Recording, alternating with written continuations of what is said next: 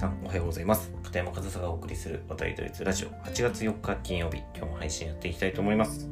で、えー、8月に入ってもう今週末からですかね、えー、高校野球甲子園始まりますね。もう日本の夏の風物詩の一つですが、まあ、甲子園の話題はね始まったらいくらでも上がってくると思うので、まあ、今日はその甲子園の話題ではなくてですねでも高校野球の話題でちょっととんでもない記事をですね見つけたんですよ。目に入ってきてちょっとこれは見過ごせないなということで取り上げていきたいなというふうに思う記事がありましてじゃあまずそのタイトルから読んでいきたいと思います。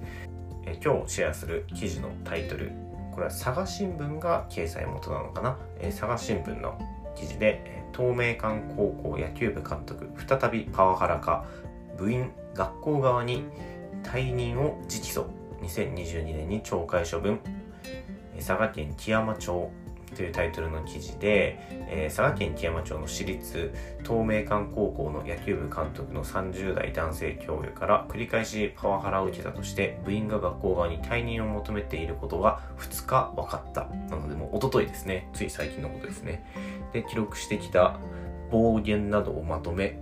要望書として提出したと。監督は同校は2021年の夏の甲子園に出場した際に指揮を執っていて、翌22年には部員に対する同様のパワハラで学校の懲戒処分を受けていたと。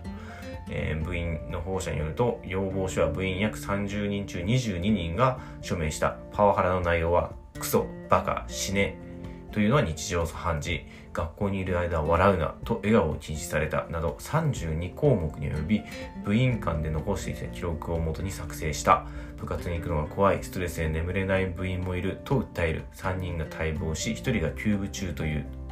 夏の県大会後に部員が校長に持参する計画だったが精神的な負担が大きく保護者が弁護士に相談し署名を黒塗りにして7月末に郵送した。保護者の融資も人権上問題があるとして、えー、監督と責任者の野球部長の退任を求めて書面で関係機関に通報したと。保護者の一人は子供が安心して野球や学校生活に打ち込める環境を早く取り戻してほしいと話すと。で、えー、さらに、えー、同校は2022年10月部員にパワハラをしていたとして、この監督を停職7日間の懲戒処分にしたと。また、学日本学生野球協会は6ヶ月の謹慎処分を課したと。え、保護者によると学校側は監督の続投の可否について保護者アンケートを実施し、退任を求めた十数人との話し合いも行っていた。え、今年3月に監督を復帰させたと。同校の校長は監督にも事情を聞くが生徒も保護者も匿名なので事実確認が進められず保護者側に直接話を聞きたいと申し入れていると説明。学校監督の問題行動の有無に関しては自分は記憶にないが確認するとしているという記事が、えー、上がっていました。ちょっとまあ驚きというかなんというかどうですか皆さんこの記事の内容を読んで聞いて。まあいろんな意見あると思いますがまあ僕はこれが日本の野球界だなというふうに感じました。まあ、実際にこういう監督からのパワハラが日常的に行われているというのが、まあ、高校野球のリアルで別に甲子園に出場しようがメディアに取り上げられるような監督であろうが高校生に対してパラハラ等をしている本当に不甲斐ない大人がえー、高校野球の監督なんかをしているという状況が、まあ、今の日本の高校野球の現状だと思います。もちろん全てではないと思いますが、えー、少なくはないと思います。で今回の件ですごく、まあ、レアな件ですよね。まあ、どういうところかかというと、まあ、部員、保護者から学校側に退任の、監督退任の要望があったと。まあ、なかなかないケースですよね。しかも、その、一人二人の告発ではなくて、まあ、30人中22人、7割、8割くらいですかね。まあ、過半数がこの監督の退任を望んでいると。これがもう全てを物語ってるというか、もう、生徒に求められてないね、監督、指導者っていうのは、もうその現場に必要ないと思いますし、もうすでに一回パワハラで謹慎懲戒処分を受けていると。まあ、たった7日だったり、たった6ヶ月くらいなもんだから、また同じことをやってるんだと思うんですけど、だから、そうなんですよ。前も、本当2週間くらい前ですかね、東海大総合の監督、若林監督が、まあ、生徒への体罰や暴力等で4ヶ月の謹慎を明けて現場復帰しているというニュースを取り上げてこの渡りドイズラジオでもお話ししたんですけど結局やる人はやるしその謹慎とか懲戒処分とか言っても本当数ヶ月とかじゃないですか、まあ、本当ちょっと休んだら戻ってこれるような状況そういった今の現状で同じことを繰り返す指導者だっているし、まあ、そのこの監督がねどういう方なのかっていうのは僕は全くわからないですけどその一度甲子園に出たがために自分のやり方は正しいと間違ってないという意識が強かったんでしょうね。だからパワハラとか言われても何言ってんだみたいな感じじゃないですか。6ヶ月休んだらまた同じことを繰り返すわけじゃないですか。だからやっていいこととやっちゃいけないことの区別がつかない人間なんですよ。そういう人たちって。でそういう人っていっぱいいてでそういう人から受ける被害の被害者っていうのは子供たちなんですよね。僕はそれが一番ダメだと思うんですよ。その子供や生徒本来であれば守られるべき存在の立場の人たちが被害を受けてその加害を加えた加害者であるその指導者とか先生がたった数日たった数ヶ月の謹慎を受けたら現場に復帰することができる。これって何も解決してないし問題を改善解決させる気がないんですよねこの誰に言ったらいいかわからないですその教育委員会なのか野球連盟なのかわかんないですけど、まあ、学校とそういう部活動とか高野連がこうやって密に接している以上、まあ、みんな悪いと思うんですけど、まあ、大人が悪いんですよ。でそのこの東名館高校の件に関してはその以前ね2022年10月に懲戒処分や謹慎処分を受けてその時も保護者によると学校側は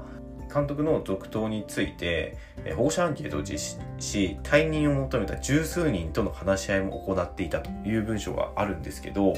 十数人退任を求められているような監督ですよ。その部員が何人か当時は分かんないですけど、まあ、今の、ま、30人だとしても、まあ、やっぱり半数くらいは退任を求めてるわけですよ。しかもその理由が、まあ、パワハラまあ、暴力とか暴言とかがあったんだと思うんですけど、まあ、そういったものを理由に半数以上が退任を求めているにもかかわらず話し合いの場を設けたと。で多分それはもう話し合いの場を設けるというそういうアクションを行っただけで、まあ、ある意味そういったアピールですよね。ちゃんと話し合いの場を設けてますよ。けど結局その監督は復帰してるわけじゃないですか。そういうパフォーマンスだけして最初から戻す気だったと思うんですよね。だって十数人反対してるんですよ。それなのに戻したんですよ、結局。それも学校側は最初からその監督を本当に退任させるという気はなかったんでしょうし、まあその退任させる気がない現場に戻すつもりであった学校はそのパワハラだったり体罰暴力をそんなに重く受け止めてないということになりますよね。で、今回も最後校長の話ありましたけど、私は記憶にないと